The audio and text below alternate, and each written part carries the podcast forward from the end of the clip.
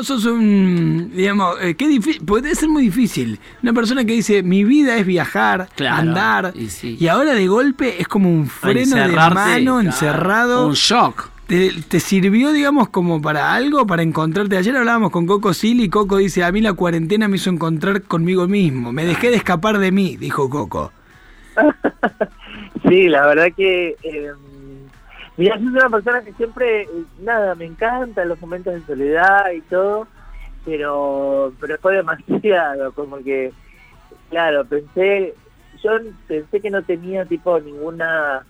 eh, ansiedad y la verdad que cuando nada parás de repente tan tan brusco viste y así este Pero nada te, te pegó, te pegó para el lado reflexivo, tipo, debería haber hecho esto en mi vida, tengo pendiente sin resolver, o no, no, no fue por ahí.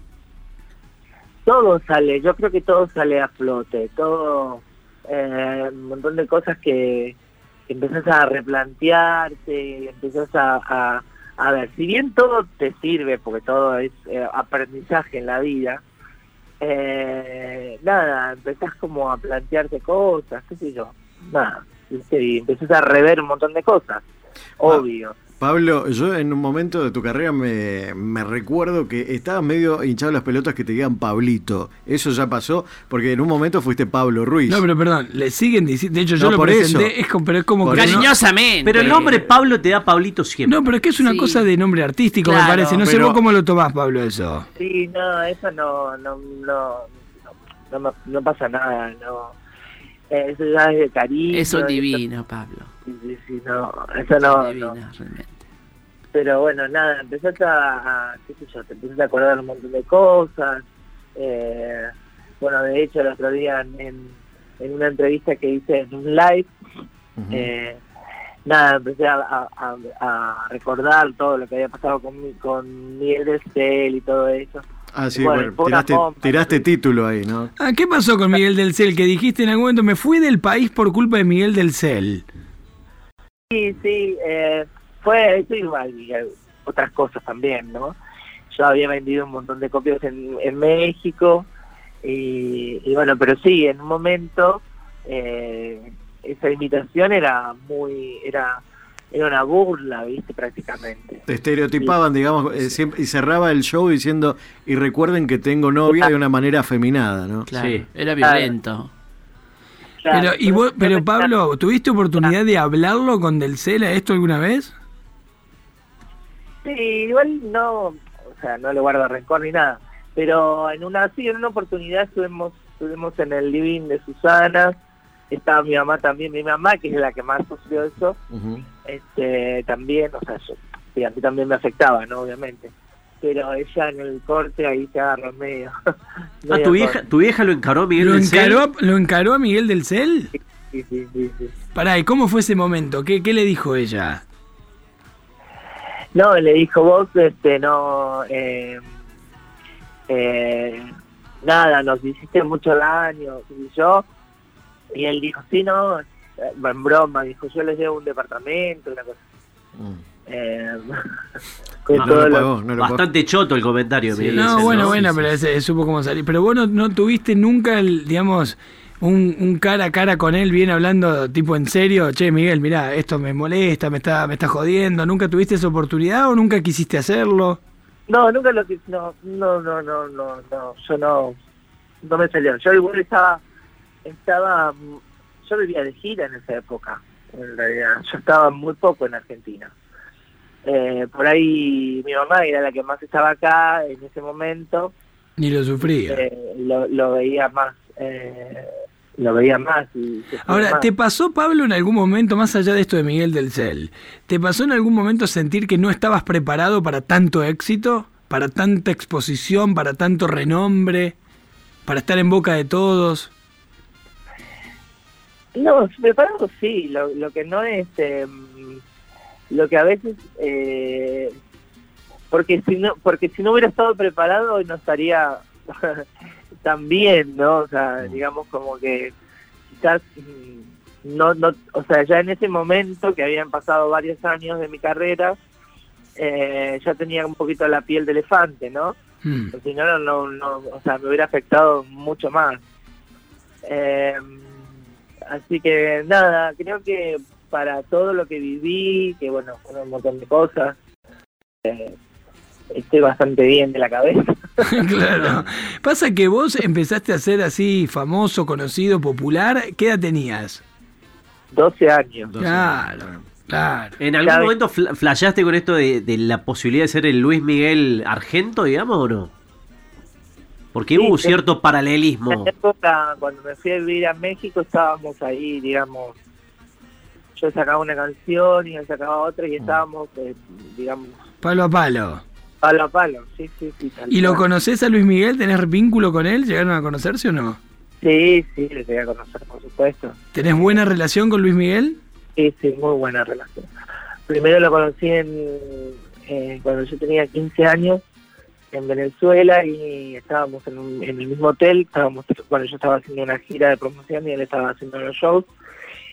Y, y ahí no sé, nos conocimos, fui al show y todo, después lo, lo charlamos un rato eh, y, y nada, y él me decía como que como eso, ¿no? Como lo que me preguntaron, ¿estás preparado? ¿Te gusta? Como que él estaba pasando momentos, no sé, raros. en su vida, no sé. Mirá vos. Eh, Pablo, todos. No, eh, pero pará, es grosso sí, esto que está sí, contando, ¿eh? lo- Che, su vínculo con Luis Miguel, Sí, yo no obviamente. sabía que tenía su... ¿Y al día de hoy te escribís con Luis Miguel? ¿Tenés un vínculo o ya está medio cortado? No, después en México lo fui a ver varias veces a- al auditorio y, y así lo vi varias veces más. Eh, después en... Sí, no, es tampoco es un vínculo guau, pero pero sí, después acá una vez que vino acá, que había fallecido el, el papá, Sí. También lo fui a ver al, al Sheraton y estuvimos, nos recibió. Siempre preguntaba por mi mamá. Y tu mamá, este, eh, ¿cómo está? Mandarle un beso y así. Escucha, Pablo, viste, eh, todos en la serie de Luis Miguel conocimos al papá de Luis Miguel, como, no sé si tuviste oportunidad de verla, como de alguna manera el, el, el- el malo de la película. Claro, como el monstruo. Por Sí. cómo lo llevó y demás. En tu vida, eh, ¿quién, ¿quién te llevó a, a des- a desandar tu carrera? Y, eh, y a diferencia de Luis Miguel o lo que muestra Luis Miguel en la serie, ¿vos siempre estuviste de acuerdo en llevar adelante, a pesar de tu juventud, est- esta carrera y esta exposición y este modo de vida? Sí, eso sí, porque yo eh, siempre amé, siempre fue mi, mi, mi intención y mi motor, eh, porque yo, digamos, siempre amé cantar, amo cantar, y siempre, digamos, fui yo el que ponía todo el tiempo, me ponía enfrente de mi mamá, de, todo el mundo, quiero ir, quiero, llévame a tal lugar, llévame, llévame, llévame. Eh, y, y el monstruo, digamos, en mi carrera fueron los managers y, la- y- y- y los y las discográficas. Y, ¿Pero por qué decís que fueron el monstruo? ¿Por qué? ¿Qué- qué- qué- ¿A qué te expusieron? O, porque los managers nunca supieron, digamos, mm, lo único que hacían era sacar plata y no, no hacían nada positivo. El, por lo menos el, mana- el, el papá de, de Luis Miguel lo, hacía- lo hacía no Películas. defendía. Claro, y le cuidaba los intereses de alguna manera. Vos decís que, Eso, claro. Exactamente. Claro. ¿En algún momento sentiste que te equivocaste en algo artísticamente o dijiste esto no lo tendría que haber hecho, no lo tendría que haber dicho? Eh, ¿Estás arrepentido de algo o pensás que fue todo, todo ok para vos? No, si realmente tendría, o sea, por ejemplo, eh, no tenía esa dirección artística que por ahí tenía Luis Miguel, que por ahí, se le- no sé, al padre se le ocurrían buenas cosas, ¿no? ¿Qué sé yo? Eh, o una cabeza que dijera, bueno, nada, vamos a hacer esto, que te va a venir bien, te va, a- no sé, eh, como por ejemplo en un momento él hizo el giro de los boleros, por ejemplo. Sí. Claro. Eh, y sí, la verdad que no, no, no teníamos ninguna... Claro, porque Luis Miguel redirecciona su carrera con los boleros, reflota, hace una alianza con Manzanero, vos, vos no tuviste seguida, digamos. Claro. Claro. Ahora, Pablo, Sacándote de ahí, trayéndote un poco más acá. Hace poco te vimos eh, en La Casa de las Flores, en la serie de Netflix. La mexicana. Sí, Que sí, sí, sí, Hacías de Jacobo, ¿verdad? sí. Sí, Pero buenísimo eso. México es un poco, un poco casa para vos también. Es un lugar donde te sentís muy cómodo, porque eso se grabó allá, ¿verdad? Sí, sí, esto se grabó el año pasado allá y la verdad que nada, me, me, me vino bárbaro porque obviamente yo ya había, regres, ya, ya había regresado a México en el 2014, eh, 10 años después de que me había vuelto acá. Eh, y, y bueno, la verdad que siempre en México me va bárbaro. Justo ahora tuve que cancelar una gira eh, de, de cinco shows que tenía. Eh, ahora en mayo, la verdad que bueno, nada, estamos ahí viendo cuando cuando se vuelve toda la normalidad, sí. no sé qué va a pasar, pero bueno, para, para hacer esta gira, ¿no? Bien, bien. Eh, sí, pero fue muy muy lindo porque estuve ahí con, con, con Manolo Caro, que es un director nada, que la rompe en Netflix, y es muy buena onda. Yo eh, nada, era amigo de Cecilia Suárez, porque vivíamos en el mismo barrio en La Condesa, cuando vivía en México, así que me reencontré con ella, fue muy lindo. Qué lindo. Pablo, eh, gracias por estos minutos. Gracias. eh, está bueno divino, escucharte. es Uno un siempre habla con. Pablo y hablas de, generalmente cuando uno lo aborda, hablas, terminas, pero Sí. indagar acá un poco sobre tu vida, lo difícil de hacer una carrera de tan joven, plantársele carácter. Hay muchas cosas que, que son dignas de imitar. Gracias por darnos este tiempo. Te dejamos un abrazo grande. No, gracias a ustedes, un abrazo grande para